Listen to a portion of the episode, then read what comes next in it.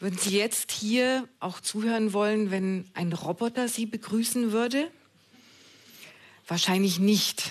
Es ist auch eher unwahrscheinlich. Alle Studien sagen, dass mein Beruf als Soziologin relativ safe ist, relativ sicher ist. Ähm, ich werde angeblich zumindest nicht von der Digitalisierung ersetzt. Für viele andere Berufe soll das ja nicht so sein. Sie kennen das aus den Medien. Immer wieder neue Studien, immer wieder neue Zahlen, die manchmal sogar Horrorszenarien beschreiben, wie viele Jobs uns in der Zukunft verloren gehen, bis dahin, dass es am Ende alle sind und alles von der Technik gemacht wird. Viele sind sich, oder alle fast, würde ich sagen, sind sich mittlerweile einig, dass wir in einer digitalen Transformation sind und dass diese Transformation möglicherweise ganz ähnlich disruptiv ausgehen wird wie die erste industrielle Revolution wo auch alles, was vorher gegolten hat, sich verändert hat. Alle Arbeitswelten, aber auch alle Lebenswelten haben sich dramatisch verändert. Und fast alle sind sich einig, dass wir jetzt auch am Beginn oder vielleicht schon mittendrin in einem ähnlich dramatischen Transformationsprozess sind. Was Sie vielleicht auch in den Medien verfolgen, ist, dass dann sehr häufig Studien Prognosen in die Zukunft machen und sagen, welche Jobs, welche Berufe wegfallen werden. Vielleicht ist auch Ihr Beruf dabei. Vielleicht haben auch Sie schon die Zeitung aufgeschlagen und haben gesagt, oh, mein Beruf soll morgen auch weg sein. Die Frage ist, mit der ich mich auch sehr beschäftige als Arbeitssoziologin, woher wissen eigentlich Arbeitsmarktstatistiker und Volkswirte und Volkswirtinnen, wie die Zukunft aussieht? Woher können die das so genau sagen?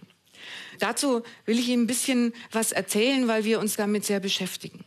Was die zum einen machen natürlich ist, sie schauen in die Vergangenheit und wir wissen natürlich aus der Vergangenheit immer schon hat Technik auch menschliche Arbeit ersetzt. Nicht erst seit der ersten industriellen Revolution, aber natürlich ganz stark. Und wir wissen auch aus den letzten Jahrzehnten, dass auch digitale Technik uns Arbeit wegnehmen kann. Denken Sie nur an die 80er Jahre, was da im Buchdruck sich alles verändert hat. Oder denken Sie ans Bankenwesen, wo sich auch schon seit langer Zeit durch digitale Technik sehr viel verändert hat. Berufe verschwunden sind, Tätigkeiten sich verändert haben. Das Problem ist aber, wenn wir in die Statistik nach hinten gucken, also in die Vergangenheit, dann schauen wir erstmal in eine Vergangenheit, die vergleichsweise eher inkrementell verlaufen ist, in kleinen Schritten. Die Frage ist, was können wir dann, dann von den Daten dieser Vergangenheit für eine Zukunft lernen, von der wir doch davon ausgehen, dass sie ganz dramatisch alles umwälzen wird. Deswegen will ich Ihnen versuchen, ein bisschen zu erzählen, wie kommen die eigentlich in diesen Studien auf diese Prognosen kann man den Prognosen auch trauen. Die Grundannahme ist immer, dass die Arbeit, die sehr routinehaft verläuft, auch leichter in Technik übersetzbar ist. Und diese These ist an sich natürlich richtig. Alles, was ich in Mechanik äh, darstellen will, abbilden will, alles, was ich in einem Algorithmus darstellen oder abbilden will, muss ich erst beschreibbar machen. Und das geht natürlich leichter, wenn die Arbeit schon schön sortiert ist und standardisiert ist und routinehaft. Aber woher wissen denn die Statistikerinnen und die Statistiker, welche Arbeit Routinearbeit ist? Weil blöderweise in den Daten steht es gar nicht drin. Also Sie können in die großen Arbeitsmarktstatistiken schauen und verzweifelt nach einem Item, nach einer Variable, wie das heißt, suchen. Sie werden dann nichts finden, wo drauf steht Routine, ja, nein. Ähm, was in solchen Studien gemacht wird, ist immer, dass äh, zwei Töpfe aufgemacht werden. In dem einen Topf steht nicht Routine, und in dem anderen Topf steht Routine drauf und dann werden Berufe und Tätigkeiten einsortiert. Und diese Studie mit dieser Einsortierung kommen dann erstmal zu dramatischen Zahlen. Eine Studie, die ganz häufig durch die Medien ähm, geistert, ist eine amerikanische Studie und die sagt, in den nächsten 20 bis 30 Jahren wird jeder zweite Job in den USA verschwinden durch die Technik. Eine Studie für Deutschland ist nicht ganz so dramatisch, aber sagt immerhin schon für jetzt und heute, also nicht für die Zukunft, dass 15 Prozent aller Berufe, die wir da draußen haben, heute schon zu 100 Prozent von der Technik ersetzt werden könnten.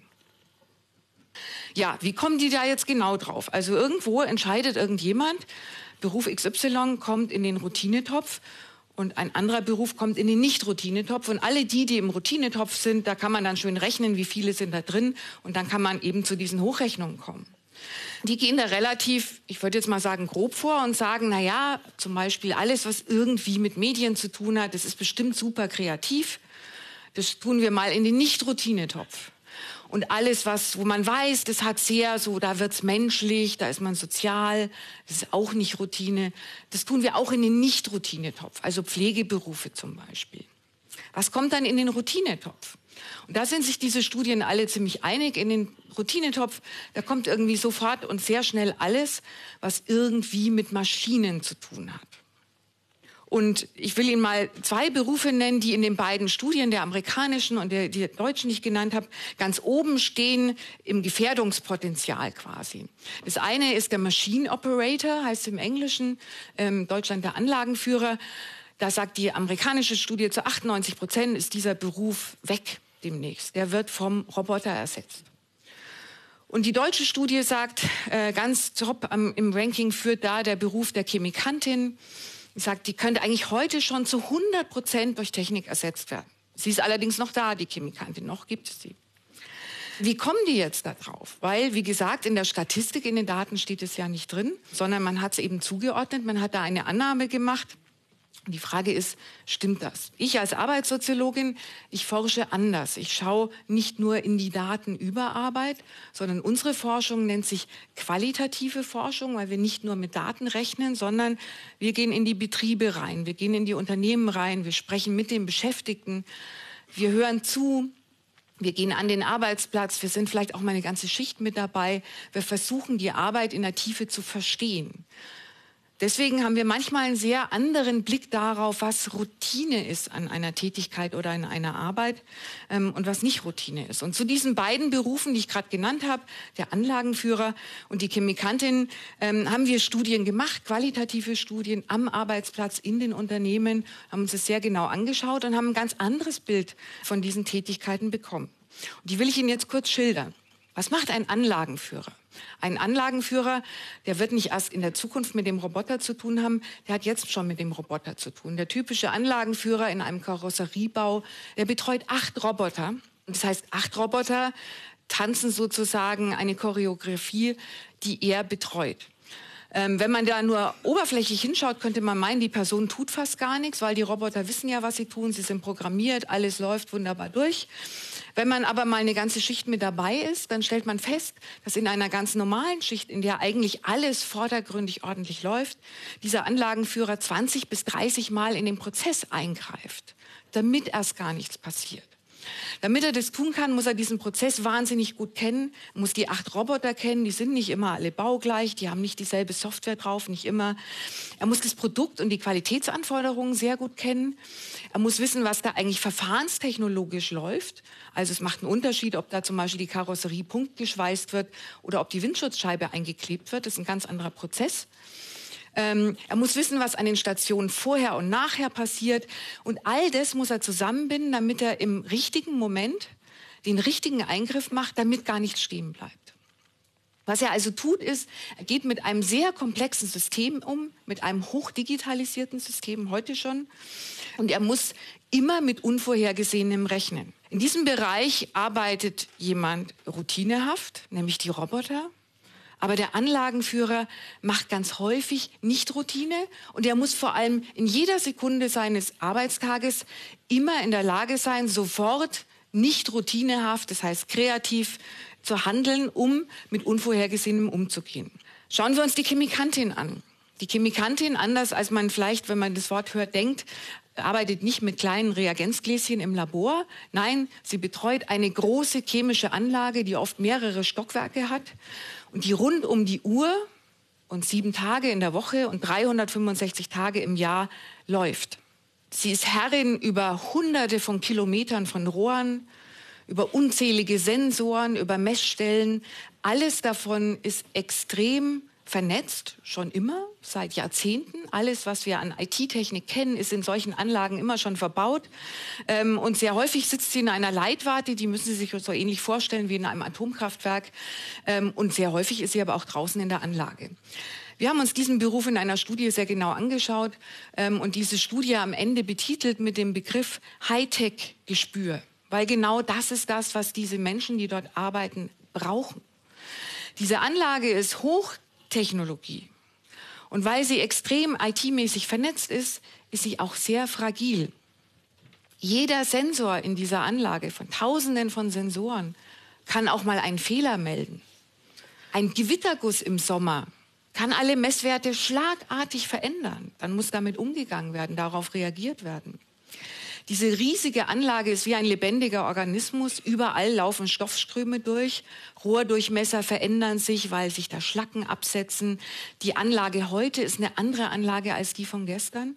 Und auch da gilt, mit dieser Komplexität muss die Chemikantin jeden Tag umgehen.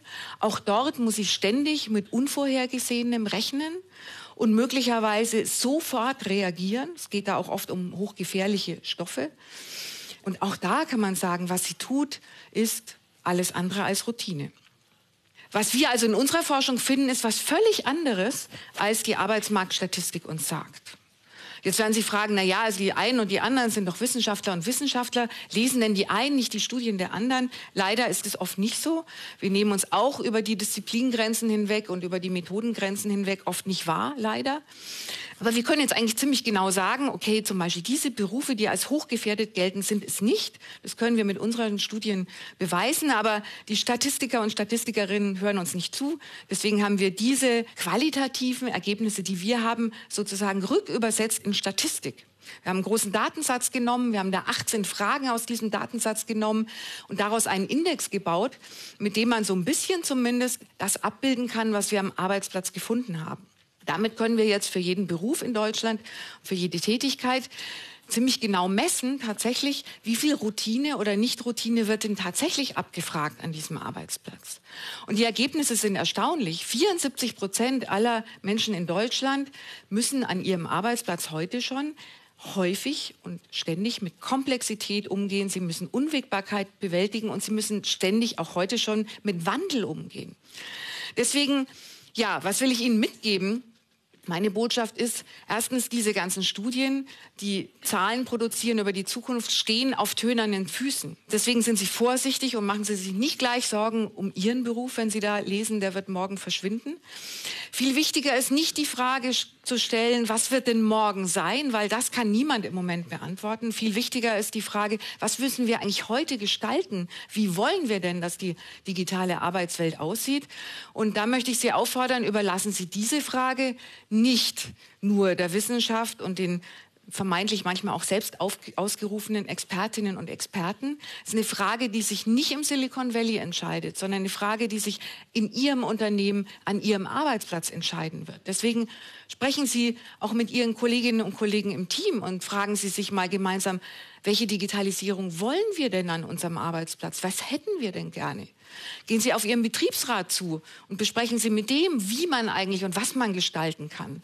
Fragen Sie doch mal Ihre Vorgesetzten, Ihr Management, was Sie eigentlich für eine digitale Strategie haben. Und glauben Sie vor allem nicht, dass Technik die Vernichtung von Arbeit schon eingebaut hat. Wenn Arbeit verschwindet im Unternehmen, dann ist da nicht die Technik schuld, sondern da ist eine Wirtschaftslogik schuld, die sagt, der Mensch ist gar nicht die Quelle der Wertschöpfung und der Innovation, sondern der Mensch ist ein lästiger Kostenfaktor, den wir wegkriegen müssen. Und deswegen fangen Sie morgen an mit Ihren Kolleginnen und Kollegen, mit Ihren Vorgesetzten, fangen Sie morgen an, die Zukunft der Arbeit von übermorgen zu gestalten. Vielen Dank.